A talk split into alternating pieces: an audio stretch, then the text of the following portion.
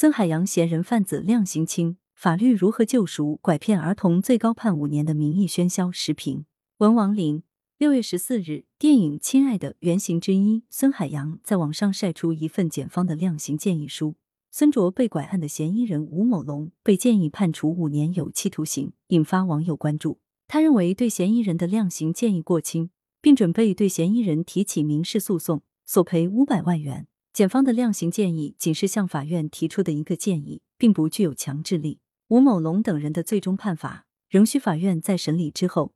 依据法律和经审理确认的证据所证明的事实公正裁断，但从检方提出的理由看，法院要超出检方建议，刑期另行重判并不容易。拐骗儿童罪的最高刑期就是五年，若要在五年之上裁判，先得推翻检方起诉的罪名。在司法实践中，这样的个案并不多见。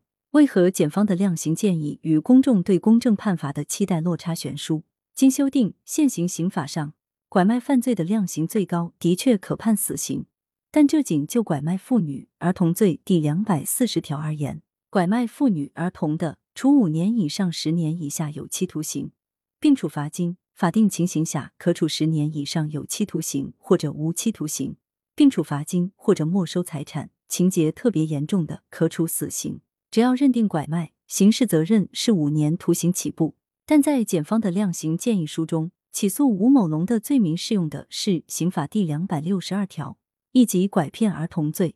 若严格依法，单独犯此罪，确实无法在法定最高刑五年之上判罚。为何同是拐走儿童，刑法却分出拐卖和拐骗两个不同的罪名，其法律责任相差如此悬殊？支持这一立法区分的主要理由是，两罪的主观方面和客体要件均存在差异。拐骗儿童罪主要是为了收养或者使唤、奴役儿童。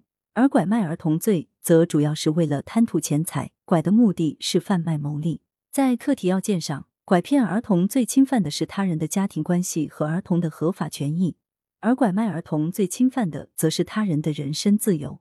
比较来看，拐骗儿童比拐卖儿童的主观恶性更小，不宜采用同罪同罚。但这种区分，无论在理论界还是在司法实践中，一直存在不少的争议。且不说拐骗本就是拐卖的一种手段，就危害后果来说，被拐的儿童均因遭遇拐的行为而被迫离开原生家庭，造成人为的人伦悲剧。这种血亲关系的离散，与主犯是否以贪图钱财为目的，或是否确有收取钱财行为，并无直接的因果关系。更何况，尚处于无民事行为能力或限制民事行为能力阶段的儿童。本身并没有处分家庭关系的权利，骗走与使用暴力手段抱走或绑走，在本质上并无不同。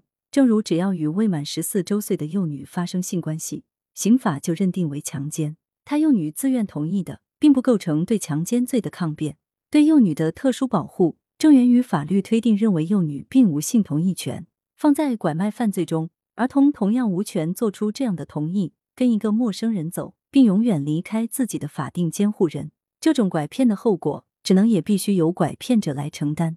被拐的儿童所做出的任何同意，都不具有同意的法律效果。在司法实践中，拐骗儿童罪在事实上成为了人贩子的避风港。不少拐卖犯罪年岁久远，取证不易，拐买、拐卖交易大多以现金进行，缺乏物证等证明材料。只要拐卖者一口咬定未收取钱财，也非以贪财为目的，刑责就大大减轻。显然。这样的制度设计，非但不能实现罪行相适应的立法初衷，反平添许多侦查难度，在不少个案中，更让司法处置无法满足公众对正义的期待。这些也是笔者反对在刑法上依拐卖与拐骗区别设立两个不同罪名的主要理由。当然，在立法设计上，根据主观恶性和客观行为的不同，在同一罪名下亦可区别对待拐带、拐骗、拐卖等不同的犯罪形态，比如。将有确证的收受拐买方钱财等拐卖行为视为这一犯罪的加重情节，而不是在拐卖之外另开后门，留下难以抚平的社会伤痕。作者是法律界人士。羊城晚报时评投稿邮箱：wbsbycwb 点 com。来源：羊城晚报羊城派。图片：网络视频截图。责编：张琪江雪原。